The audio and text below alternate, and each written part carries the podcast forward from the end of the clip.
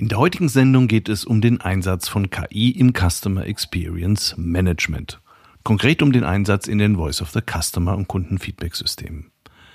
Wir besprechen, was heute schon gemacht wird, was bald noch besser funktioniert und wo die Grenzen liegen. Wie immer praxisnah und gut verständlich.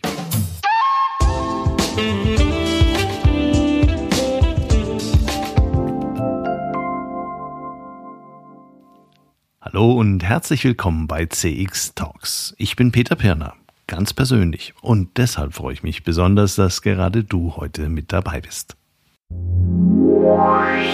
CX Talks wird diesen Monat unterstützt von MoveXM, einer Software-as-a-Service-Lösung für CX-Management, made, managed und gehostet in Deutschland.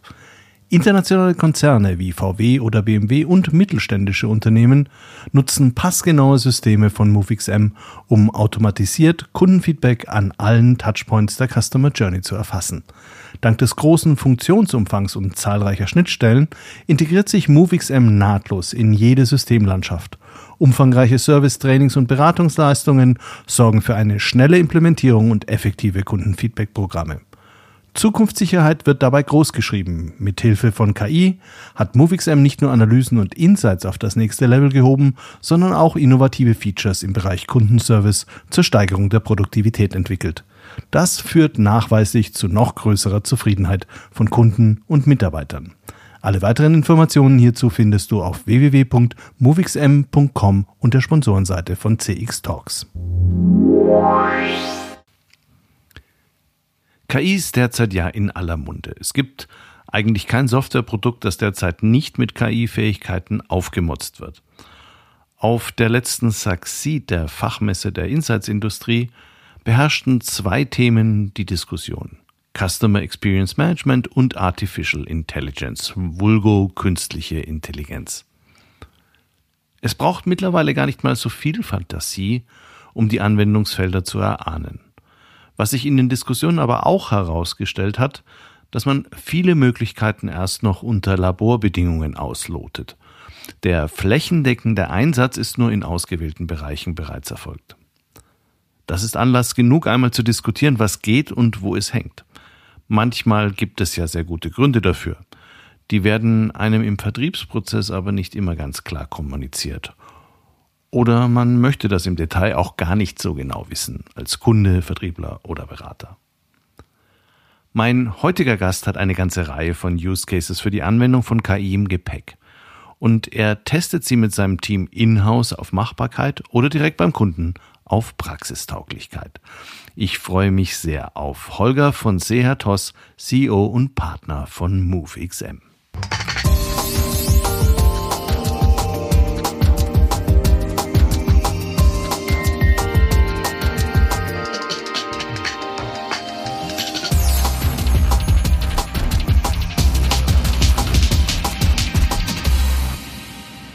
Hallo Holger, herzlich willkommen bei CX Talks. Hallo Peter, vielen Dank. Lieber Holger, zunächst interessiert mich ja immer, wie Menschen zum Themenfeld Customer Experience Management kommen. Wie war das denn bei dir? Ja, ein Thema, das es irgendwie die ganze Zeit schon bei mir gibt, so seit meinem ersten Job, ist so das Thema Kundenschnittstelle. Also irgendwie Jobs und Arbeiten rund am Kunden an dieser Kundenschnittstelle. Ich habe mal ursprünglich angefangen, Ogilvy, ganz klassisch in der Werbung für Siemens, für die Deutsche Bank, für Coca-Cola, Kampagnen mitzumachen, Account Management. Ich habe dann aber irgendwann gemerkt, so okay, das wird es nicht für immer sein und ich würde gern irgendwie auch mehr noch an Prozessen arbeiten, mehr noch an Organisationen, an Geschäftsmodellen. Und dann hat es mich nach einem Master nochmal in Schottland in die Unternehmensberatung bei der KPMG gezogen. Und da habe ich dann im Team Customer, so hieß es da tatsächlich, auch angefangen und da ging es eben ja von Anfang an um die Kundenschnittstelle, um Digitalstrategien, um Agenturmodelle, um Marketing, um Sales-Organisationen und immer so diese Frage, was ist die Kundenerwartung morgen und wie muss ich ein Unternehmen dafür dann aufstellen? Und da bleiben dann irgendwie auch Kundendaten nie aus äh, letztlich und dann hat sich 2019 die wunderbare Möglichkeit dann ergeben, dass ich bei ja, MoveXM, damals noch TTR Group, in Gründernachfolge eben als Geschäftsführer einsteigen konnte. Und so bin ich irgendwie in dieses Thema Customer Experience Management, Customer Insights, Marktforschung, also diesen, diesen Kosmos reingerutscht am Ende. Hast es gerade gesagt, MoveXM gibt's ja schon länger und zwar unter einem anderen Namen, unter TTR und ihr habt das Rebranding, glaube ich, so vor zwei Jahren ungefähr begonnen. Genau. Hat sich das, was hat sich da geändert und hat sich das Rebranding aus eurer Sicht da ausgezahlt? Richtig, also MoveXM, TTR Group gibt es seit 1995, also schon seit ja, 28 Jahren. Und wir haben früher ganz viele Themen rund um Marktforschung gemacht, Beratung auch in dem Kontext, Kundenzufriedenheitsmanagement. Aber eine Sache gab es eben auch schon immer, das war IT- und Softwareentwicklung, weil wir eben von Tag eins ja Kunden wie BMW hatten, das heißt auch internationale Programme mitgestaltet haben, mitbedient haben. Und dann ist es eben so, dass TTR, glaube ich, so war mein Eindruck, halt eher so eine Art Geheimtipp vielleicht auch war in der Automobilbranche. Wir haben auch Kunden wie Volkswagen und Audi, arbeiten da auch schon recht lange zusammen, aber hatten eigentlich nie so diesen Bedarf an der Stelle, uns groß nach außen zu präsentieren dann haben da eben in diesem, in diesem Netzwerk gut gelebt. Und es gab dann aber die Entscheidung ja irgendwann zu sagen, wir wollen mehr Softwarefirma, mehr Tech-Firma, mehr Produktfirma werden. Und als ich dann ein bisschen später noch ins Unternehmen kam, war eben für mich auch klar, das wird nur mit einer richtigen Marke gehen. Es wird nur gehen, wenn wir uns da auch ja sehr, also richtig aufstellen als Brand, die, die dieses Produkt vertritt. Und dann hat sich sozusagen die Entscheidung rauskristallisiert, eben den Namen TTR Group hinter uns zu lassen und uns da wirklich nach vorne zu positionieren mit, mit MoveXM. Und jetzt auf die Frage, ob sich das gelohnt hat, ob sich das auszahlt, würde ich sagen, auf jeden Fall. Ich merke das sehr stark. Also ähm, ich will auf keinen Fall da die Vergangenheit äh, in, in den Schatten stellen, aber wir haben eben durch diesen Lounge überhaupt erst angefangen, uns wirklich klar zu positionieren. Und das ist ja auch, finde ich, ganz, ganz wichtig, weil durch Positionierung sagt man halt, was man macht und was man nicht macht. Und ich merke halt, dass das uns ganz viel Klarheit abverlangt, die aber dann wiederum in Energie übersetzt werden kann, so würde ich es mal formulieren, nach innen und nach außen. Also das Team merkst du richtig, da, da, da, bewegt sich ganz viel jetzt mit dieser neuen Marke, aber nach außen merken wir es eben auch, dass wir da ganz spannendes und tolles Feedback von Interessenten kriegen, aber auch von Bestandskunden, was ich auch ein ganz, also sehr schönes Feedback finde, wenn man dann gesagt kriegt, hey, toll, was ihr da macht. Das hilft uns auch intern, eure Themen besser zu positionieren. Und insofern, ja, würde ich sagen, es hat sich gelohnt und ich bin da auch stolz drauf, was das Team geleistet hat da an der Stelle. Klarheit geschafft. Ihr seid Technologieanbieter und heute ja. schaffen wir Klarheit rund um das Themenfeld künstliche Intelligenz und die Anwendung in der Technologie im Customer Experience Management. Im Moment, und wir haben das beide ja auch gesehen bei der Succeed, überschlagen sich ja alle mit der experimentellen Nutzung von Dingen wie ChatGPT oder künstliche Intelligenz. Ich spiele da selber auch rum, aber ich spiele halt rum. Künstliche Intelligenz ist aber ja grundsätzlich nicht gleichzusetzen mit Chat-GPT. Wenn wir das mal auseinanderdröseln, wie definierst du für dich und für dein Angebot künstliche Intelligenz? Was nutzt du davon oder wie grenzt du das ab von Dingen, die ihr nicht nutzt? Künstliche Intelligenz, so ganz generell, ist ja erstmal, würde ich sagen, so eine Art Simulation menschlicher Intelligenz, kann man vielleicht sagen.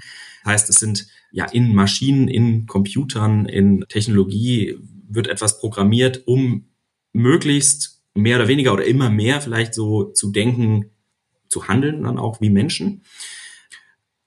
Wenn man es nochmal irgendwie breiter absteckt, kann man vielleicht sagen, KI ist dann auch ist ein Feld halt in der Informatik, das dann ja darauf abzielt, wirklich zu sagen, okay, es, das, was, was diese KI tun soll, also Aufgaben erledigen, Texte als ein Beispiel zu generieren, äh, soll halt möglichst möglichst menschenähnlich sein oder bei der Entscheidungsfindung, bei der Spracherkennung, bei der Wahrnehmung zu unterstützen.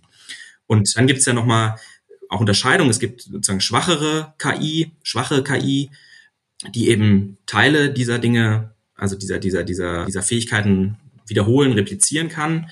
Und dann gibt es starke KI, die dann eben wirklich auch den Menschen mit einschließt in solche, in, in, in die eigenen Tätigkeiten und vielleicht auch sogar übertrifft irgendwann. Das ist ja so ein großes Thema, das auch gerade durch die Medien geht. In der Vergangenheit hat man ja vor allem im datenanalytischen Bereich ganz viel von Machine Learning und Deep Learning schon gesprochen. Also es gibt es ja eigentlich länger. Genau, ja. Was ist denn heute an dieser Entwicklung so anders? Maschinelles Lernen, Machine Learning ist ja erstmal wenn ich mal da anfange, gerade mit dem Begriff, ist ein Teilgebiet von KI. Das heißt, da geht es um selbstlernende Algorithmen, es geht um Modelle, die bei der Entscheidungsfindung, bei Vorhersagen vielleicht auch unterstützen können und die sozusagen durch Erfahrungen, die immer wieder eingespielt werden, überhaupt erst lernen können. Also die fangen quasi bei Null an, so sinngemäß, und dann muss was reingespielt werden, das muss validiert werden und dann lernen sie und dann können sie ihre Aufgaben irgendwann erledigen zu einem gewissen Teil. Und dann gibt's ja nochmal Deep Learning, was gerade sagt, das ist dann so, das ist Machine Learning, wo diese also wo Machine Learning nochmal auf verschiedene Ebenen sozusagen gebracht wird. Also das ist dann auf mehreren Ebenen zu sehen, wo auch neuronale Netze, also ein Begriff dann nochmal mit reinfließen. Das heißt, das hilft dann wirklich auch Muster in, in, in größeren Datenmengen zu erkennen und wird dann zum Beispiel für Bilderkennung, Spracherkennung verwendet.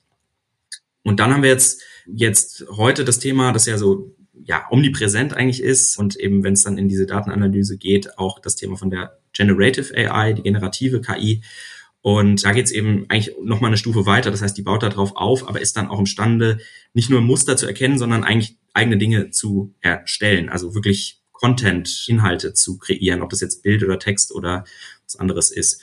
Und der ja, Unterschied würde ich sagen, ist der, dass einer der großen Unterschiede ist halt heute, dass von dem, wenn wir auf zwei, drei, vier Jahre zurückgucken, dass diese Modelle alle jetzt viel zugänglicher plötzlich sind.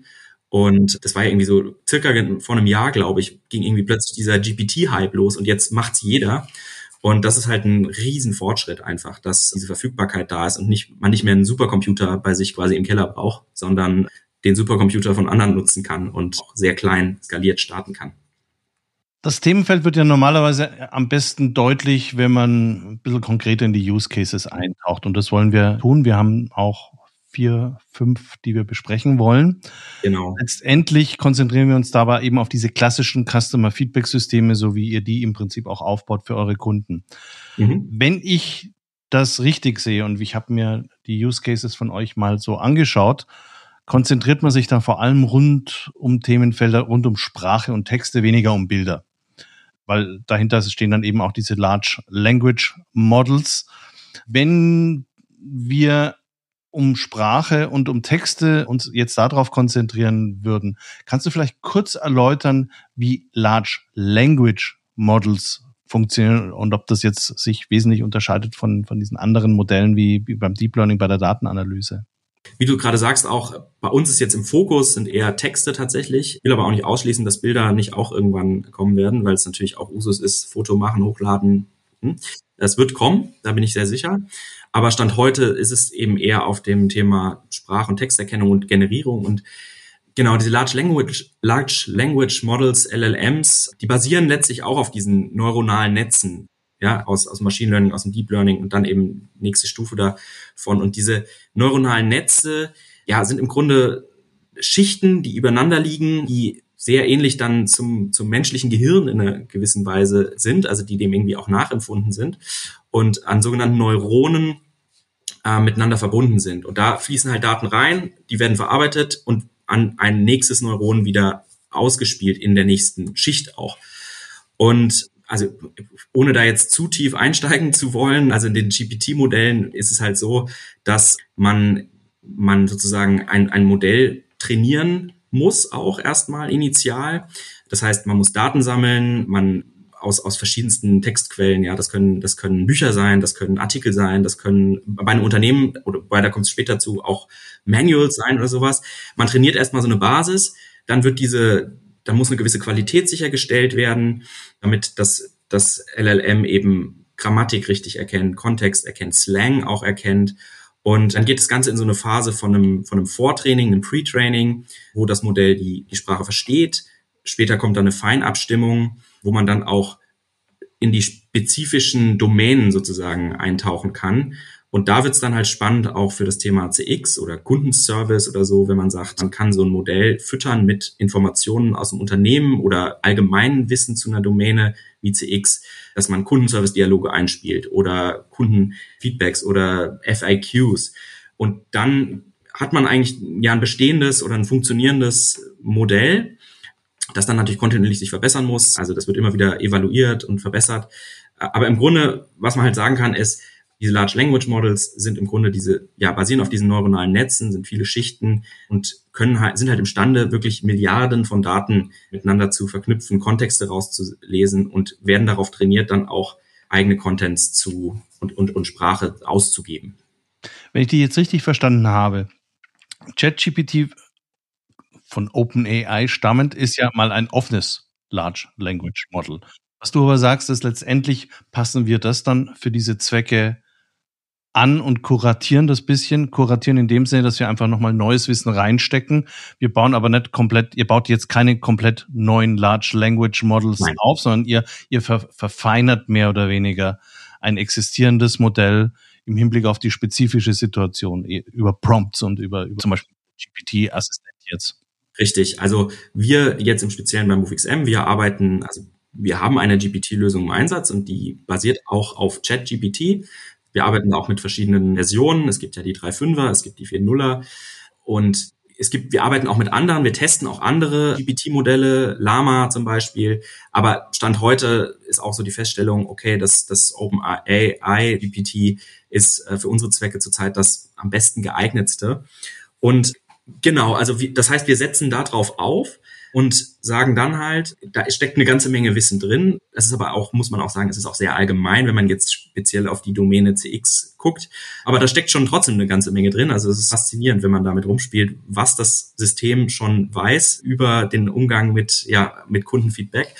Wir setzen aber dann eben darauf auf, dass wir halt sagen, oder es ist auch entscheidend, dass man das macht, wenn man es Zukunft dann besser machen will, dass man eigene Instanzen natürlich darauf bilden kann, kundenspezifische Instanzen zum einen oder eben auch jetzt sage ich mal eine MoveXM-Instanz, wo immer wieder neuer Input reinfließt, der das System sozusagen äh, verbessert und den Output am Ende dann spezifischer macht und verbessert. Und so gestalten wir das eben auch. Dann gehen wir jetzt mal konkret in Use Case, weil im Prinzip der füttert ja eigentlich auch dieses System wieder. Und so die augenfälligste Geschichte aus meiner Sicht ist, dass man jetzt bei den offenen Nennungen die Kundenkommentare relativ einfach zusammenfassen kann, weil das kann, das kann man ja sogar selber ausprobieren mit der freien Version von ChatGPT.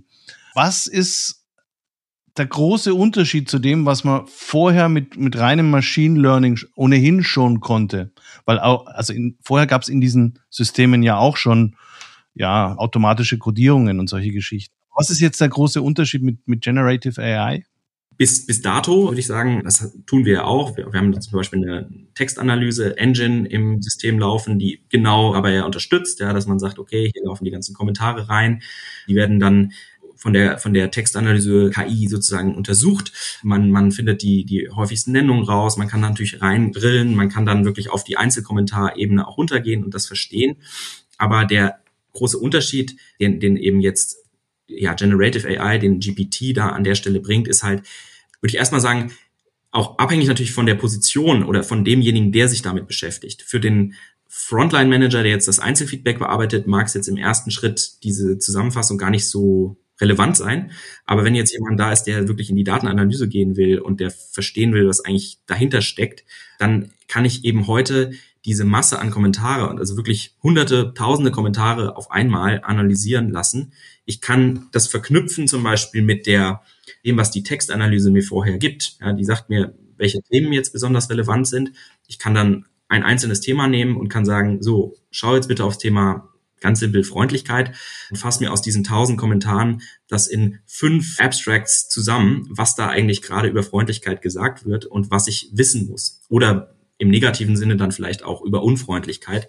Das heißt, ich verknüpfe das, was heute schon da ist, mit dem, was jetzt GPT mir noch bietet, um die Analyse schneller zu machen, in auch besser zu machen oder zumindest mir zu helfen, dass ich dann mich schneller auf die Dinge konzentrieren kann, wo es, wo es wirklich drum geht, auch an der Stelle, ja.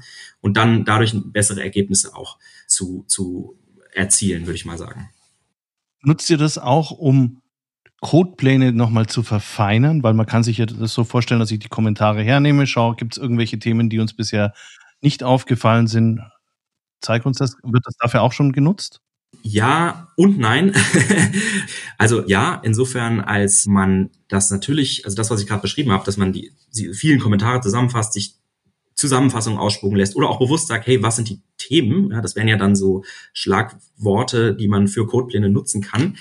Worauf man aber natürlich achten muss, ist, also man kann sozusagen Emerging Topics, so nennen wir das, rausfiltern. Wenn man jetzt irgendwie merkt, okay, jetzt bei einem Autohersteller zum Beispiel wird das Thema die, die haben alle Elektroautos jetzt und bis dato hatten wir das Thema Ladeinfrastruktur, Routenplanung, sowas in der Art noch nicht. Ähm, und das kommt immer, immer mehr raus. Dann ist das natürlich eine super Methode, um schnell da solche Emerging Topics ja zu identifizieren. Also insofern ja, das wird gemacht, aber es ist noch ein manueller Prozess an der Stelle. Also und ad hoc würde ich es jetzt, also Stand heute beschreiben. Man muss es quasi verknüpfen mit dem, was man auch schon tut. Also wenn man sagt, man hat irgendwie eine Wortliste, einen Codeplan, dann kann man den ja auch nicht andauernd verändern, sondern man muss dann halt sagen, ich habe den Codeplan, ich habe Emerging Topics, die ergänze ich jetzt. Und wenn ich dann merke, dass das wirklich ein relevantes Thema ist, dann darf ich natürlich irgendwann auch mal meinen Codeplan erweitern. Aber es ist, es ist mit Vorsicht zu genießen, so würde ich es mal an der Stelle formulieren, ja. Ja, ja, das hat ja auch methodische Konsequenzen dann für die Analytik, wenn ich ständig am Codeplan schraube. Richtig, ja. Das muss einen richtigen Zeitmoment machen, das muss Vergleichbarkeit über einen gewissen Zeitraum hinweg ermöglicht werden. Aber es ist, es ist, finde ich, ein, ja, ein, auch hier vor allen Dingen, ja, eine ganz tolle Möglichkeit, schnell neue, neue, also neue Topics für die Codepläne zu identifizieren, schnell zu verifizieren auch und, oder eben auch mal ad hoc Themen zu untersuchen, die ich sonst gar nicht so schnell finden würde, ja. Ein weiteres Anwendungsfeld ist dann, wenn ich die, wenn ich die Kommentare mir angeschaut habe, den Loop zu closen. Und den closen ja viele Unternehmen gar nicht so richtig oder nur halbherzig. Ihr habt da in eurem Portfolio mal vorgestellt gehabt, was man theoretisch alles tun kann. Was mhm. kann man denn da theoretisch? genau, also wir haben aktuell haben wir zwei, ja, also wir haben, ich würde mal sagen, einen ganz zentralen Use Case, wenn man jetzt über Close the Loop spricht, ist ja sozusagen das Thema der des, des Entärgerns, der, der, des, des, der Einwands, äh, also der, des Issue Managements ganz entscheidend, ja, dass ich den verärgerten Kunden irgendwie abholen möchte. Und das heißt, ein ganz wichtiger Punkt ist eben, dass ich Generative AI dafür verwenden kann, mich beim Schreiben von guten Entschuldigungs-E-Mails zum Beispiel zu unterstützen. Ja, das, das kommt ja so ein bisschen darauf an, wie viel negatives Feedback da reinkommt. Aber die, die, die AI, KI unterstützt dann, kann dann eben unterstützen, dass man einfach auf einem gleichbleibenden Niveau gute Mails schreibt. Wir haben auch ein Prompt Engineering betrieben, das halt bei uns in der Software wirklich den Inhalt des, des Kommentars natürlich mit einfließen lässt, dass auch andere Inhalte Informationen über den Kunden mit einfließen lassen kann, wo ich auch nochmal die Möglichkeit habe, spezielle Wörter oder Sätze zu ergänzen, die dann in den Prompt reingespielt werden, damit dann wirklich auf dieser Einzel Einzelfallbetrachtung eine, eine, eine gute E-Mail, die zum Beispiel für den Fall Entschuldigung entstehen kann. Und die kann man nach lang und kurz halten und kann man sich ein bisschen aussuchen, wie man das machen möchte. Und der umgekehrte Fall wäre so ein bisschen das Thema, wenn man mal ein gutes Feedback hat, kann man ja auch mal eine so eine sogenannte Appreciation Mail, also eine Danksagung machen, wenn man so auf dieser Einzelfallebene unterwegs ist und jemand hat einen Kontaktwunsch und hat ein Lob gegeben. Also das ist so ein ganz, finde ich, einfacher eigentlich, aber schöner Use Case. Ich habe ja bei dem, gerade bei dem Beschwerde-Case habe ich persönlich ein bisschen Bedenken, weil ich viel gearbeitet hatte mit Beschwerdeabteilung, Beschwerdemanagementabteilung und weiß, wie schwierig es ist, zu unterscheiden, wann ich zum Beispiel eine nächste Eskalationsstufe gebe. Das ist der eine Effekt. Und der andere Effekt ist, dass Unternehmen zum Teil sehr konkrete Vorgaben, vor allem je größer Unternehmen sind, sehr konkrete Vorgaben geben, wie Kommunikation zu erfolgen hat für die Außendarstellung und auch um die eigene Marke zu schützen. So, das muss man jetzt in einen automatisierten Prozess mit einbinden, wo theoretisch ja eigentlich ein Mensch nur noch in Ausnahmefällen draufschauen sollte, weil sonst ist ja der Effekt auch wieder flöten. Seht ihr das als Problem nicht? Tatsächlich ist es so, äh, so handhaben wir es Status quo, ja, dass wir ähm, den, den, sozusagen den, den, das Aussenden der Entschuldigungs-E-Mail zurzeit noch nicht komplett automatisiert auch abbilden. Das ist natürlich eine nächste Stufe, aber Stand heute ist es tatsächlich so, dass es eher noch auf der, also wirklich für den, den verantwortlichen Frontline-Manager, der muss dann schon nochmal klicken und muss sagen, ich will jetzt eine Entschuldigungsmail erstellen, unter anderem genau aus diesem Thema, um da auch die, sag ich mal, die Qualität sicherzustellen, dass es, dass das, was da drin steht, stimmt, weil da sind natürlich so Gefahrenpunkte drin, wenn, wenn das negative Feedback sehr kurz ist, der Prompt aber so eingestellt dass da eine lange E-Mail entstehen soll, dass die KI dann dazu tendieren kann, sich auch was auszudenken. Ja, halluziniert, richtig. Und das heißt, um da, da, da sagen wir auch, okay, nee, Stand heute muss es eigentlich noch diese, diese, diesen, diesen, diesen, diesen prüfenden Schritt geben. Was man aber umgekehrt sagen kann, ist, wenn man jetzt mal sagt, es kommt eine Beschwerde rein und es kommt zum Beispiel eine automatisierte erste Dankesmail für das Feedback oder so, da ist ja normalerweise total unpersönlich. Die ist ja nur, vielen Dank für Ihr Feedback, wir melden uns. Und da kann natürlich KI dann schon unterstützen, dass das zumindest schon mal das Thema aufgreift und sagt, wir kümmern uns. Und dadurch wird das sozusagen schon mal der, der erste, die erste Response wird schon mal personalisierter. Also es ist quasi auch so die, die, die Voraussetzung überhaupt, so diese Hyperpersonalisierung zu erzeugen. Aber wenn es dann um die Bearbeitung des Cases geht, dann sagen wir Stand heute, muss da noch mal jemand drauf gucken. Und vor allen Dingen, das ist vielleicht auch noch ein wichtiger Punkt, finde ich. Manchmal ist es ja so, dass kommt so ein bisschen aufs Produkt und auf, wo man jetzt sich gerade bewegt an. Aber wenn ich jetzt mal an Autohaus denke, da kennt der Service-Mitarbeiter ja seinen Kunden auch oft. Und das heißt, da muss ja auch vielleicht sichergestellt sein, dass dann auf den letzten Besuch Bezug genommen wird oder auf ein Gespräch, das jemand hatte, ja, also beim letzten Mal. Also das kann die KI an der Stelle jetzt noch nicht, es sei denn, die Informationen sind so detailliert dann im CRM oder was hinterlegt. Also, aber das sind so die, die, die kleinen Fallstricke, denke ich, wo, wo man halt wirklich noch sagen muss heute, nee, da muss noch mal ein Mensch drauf gucken. Und du hattest dann noch gefragt, wenn es so um das Thema Markenkonsistenz und Kommunikationskonsistenz geht.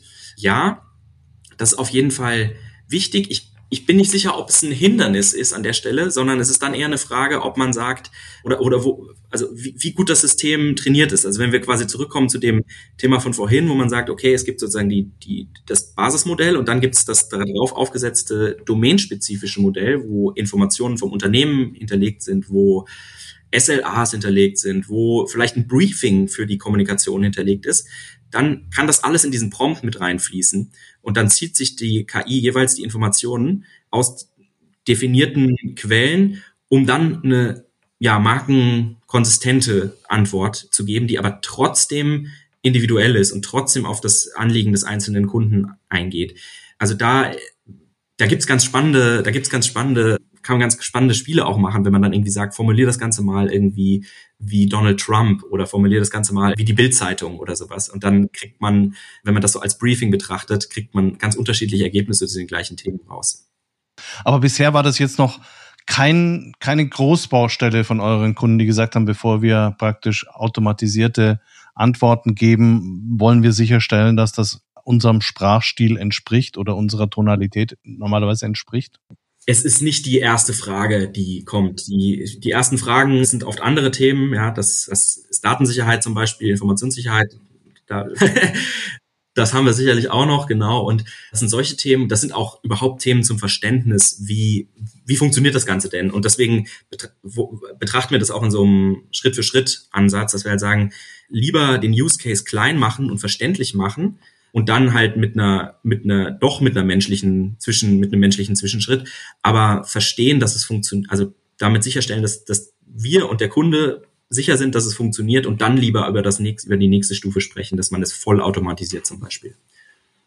Jetzt ist die Antwort auf ein Kundenfeedback eine mögliche Aktion. Und dann sind wir beim Thema Action Management. Es gibt natürlich auf Basis von Kundenfeedback eine Vielzahl weiterer möglicher Aktionen für ein Unternehmen. Ich hab gesehen, dass ihr darüber auch redet, dass man Aktionen vorschlagen kann. Ich, ganz ehrlich, fand die relativ generisch. Und ich finde, und ich bin mir nicht sicher, ob solche Systeme nicht so viel Training brauchen, dass du in derselben Zeit genauso gut einfach dir die Actions selber, die spezifischen Actions dann mit der ganzen Kenntnis rund um das, die Organisation in absehbarer Zeit eher noch selber zusammenstellst. Siehst du das anders oder hast du Fälle, wo du sagst, da hat es super funktioniert, auch wenn es ein bisschen generischer ist? Ich, ich stimme erstmal zu, dass das aktuell noch äh, sehr generisch ist. Also das, da, das wissen wir auch und das ist auch, das ist sozusagen der nächste Schritt, an dem wir auch gerade mit einzelnen Kunden arbeiten, in dem wir, wo, in dem, mit denen wir Piloten gerade aufsetzen, wo es wirklich darum geht, auch unternehmensspezifische Daten, und zwar wirklich viele Daten Kundenfeedback-Daten, CM-Daten, Daten aus anderen Quellen ähm, dann zu integrieren, um dieses domainspezifische, ja, diese domainspezifische Instanz sozusagen zu kreieren. Und das ist auch, das ist auch die Voraussetzung, dass, dass man wegkommt von generischen Antworten, weil sonst repliziert die GPT-Lösung einfach so das generelle CX-Wissen, das halt im, im Netz vorhanden ist, würde ich jetzt mal so sagen, ja. Das, das ist sozusagen der nächste Schritt. Wie gesagt, wir, wir, wir setzen da gerade Piloten auf und da geht's halt wirklich drum zu gucken, was, was habe ich denn an, an Datengrundlage? Habe ich ein, habe ich ein FAQ, wo vielleicht Dinge beschrieben sind. Wie, wie geht ein Unternehmen mit Issues um? Welche Actions werden dann gemacht? Habe ich ein System, ein Workflow-System oder ein Issue-Handling-System wie Jira? Wir, wir nutzen zum Beispiel Jira intern für unsere ganzen Workflows und da stecken ja auch unglaublich viele Informationen drin. Kann ich die reinspielen? Äh, habe ich auch eine Aussage darüber, welche Aktionen in der Vergangenheit überhaupt effektiv waren und sich gelohnt haben. Ja, also ich kann ja irgendwie sagen, ich, ich schenke dem Kunden jetzt eine Flasche Shampoos aber wenn die Flasche Shampoo sehr teuer ist und der Kunde eigentlich gar nicht so viel ausgibt, dann war das nicht die richtige Aktion in dem Moment jetzt, ja. Und das heißt, das muss das System jetzt ja auch wissen. Und also ja, ich verstehe deine, ich verstehe den Punkt, den du hast. Ich glaube, wir kommen dahin. Das wird aber noch ein bisschen dauern. Stand heute ist wahrscheinlich diese, also werden wir noch nicht diesen Effizienzgewinn haben. Und Stand heute muss man die Aktionsplanung jetzt, wenn wir auf die Mikro Aktion gucken, noch so machen. Aber wichtig ist, dass man anfängt, das, wenn man es auch nicht tut, zu dokumentieren und sich klar zu machen, ist das, also sind die Aktionen, die ich tue, haben sie einen Effekt oder nicht? Weil dann habe ich Futter, um es später meiner KI zu geben und mir über, über einen mittel- und langfristigen Zeitraum sozusagen ja, Arbeit abnehmen zu lassen.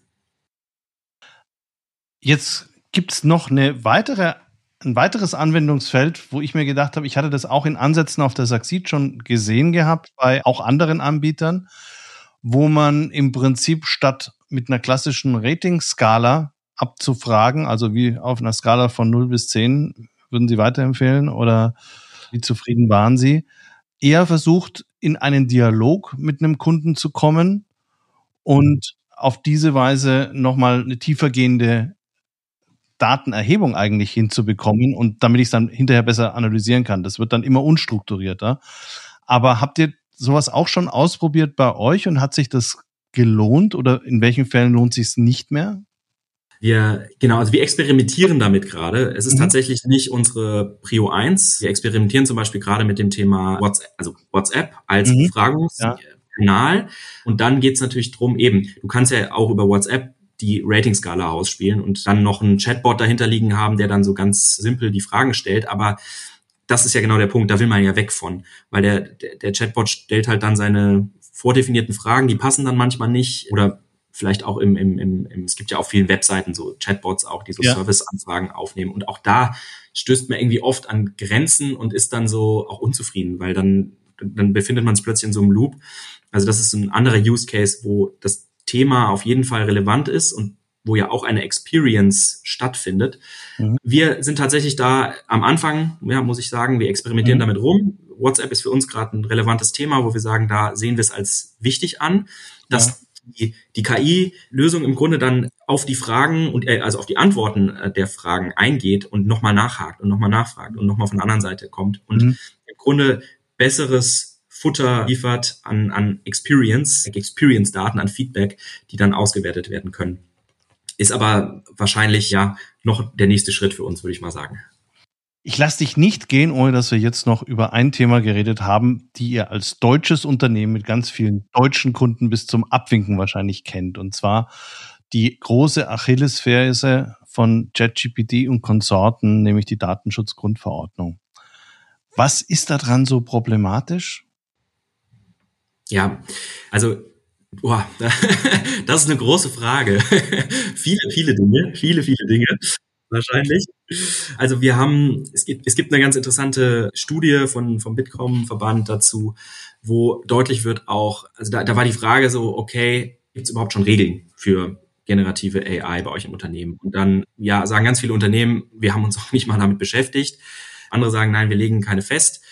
Und irgendwie nur ein unter zehn Prozent sagen sozusagen, ja, wir haben Regeln. Ja, das ist auf jeden Fall etwas, wo wir sagen, dass davon raten wir ab. Also es ist wichtig, dass man sich damit beschäftigt, ganz, ganz, ganz wichtig.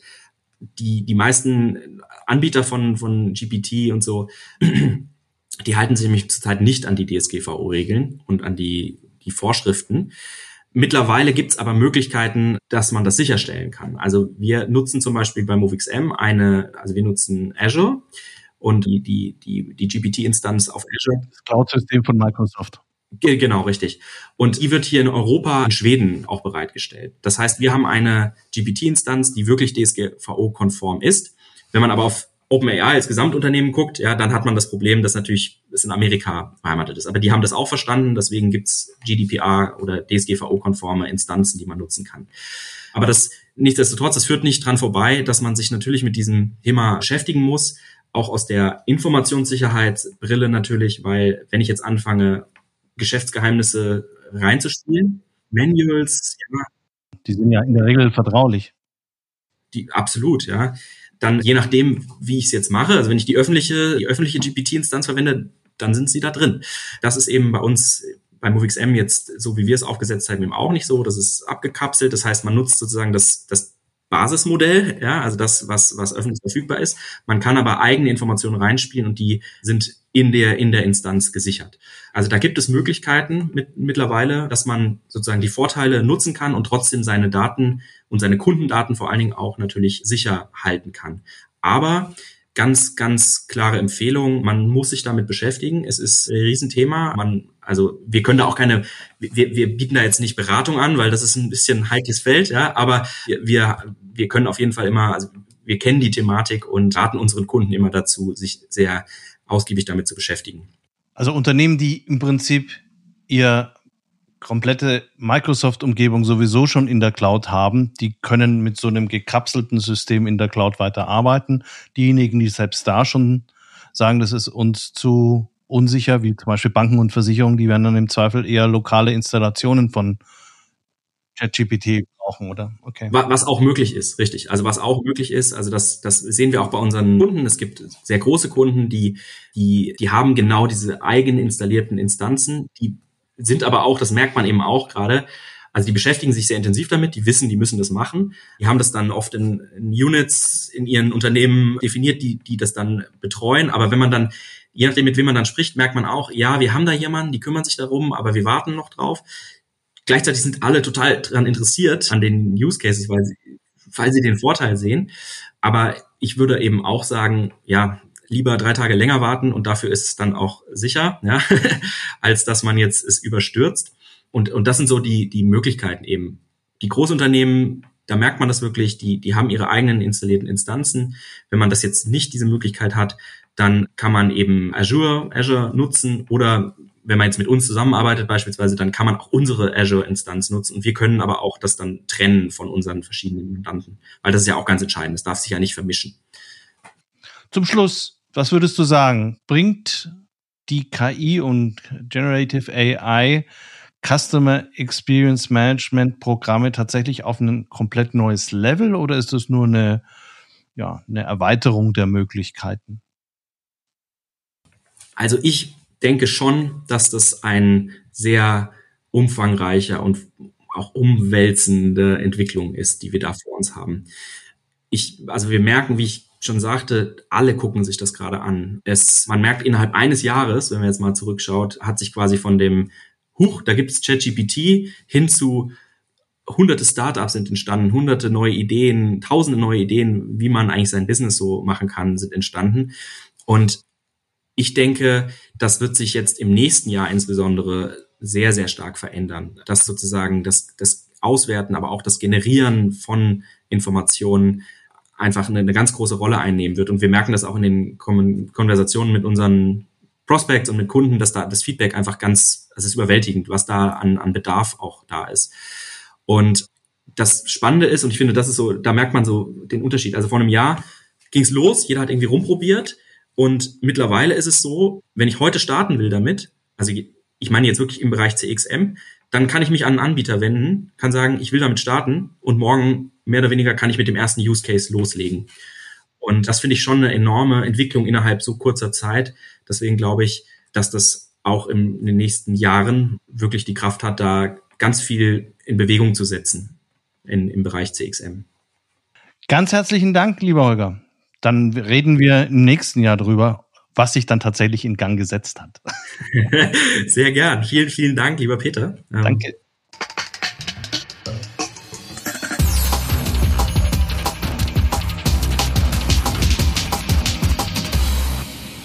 Das war Holger von Sehertos, CEO und Partner von MoveXM. Alle Links und weitere Informationen findest du in den Show Notes. Und damit sind wir am Ende dieser Episode von CX Talks angelangt. In der nächsten Folge geht es weiter mit einem Praxisbericht der Helvetia Versicherung zur Einführung von Voice of the Customer Programm. Ebenfalls ungeschönt und aus dem echten Leben gegriffen. Solltest du also CX Talks noch nicht abonniert haben, wäre das jetzt ein guter Moment, es zu tun. Es wäre doch schade, wenn du eine der Folgen von CX Talks verpassen würdest.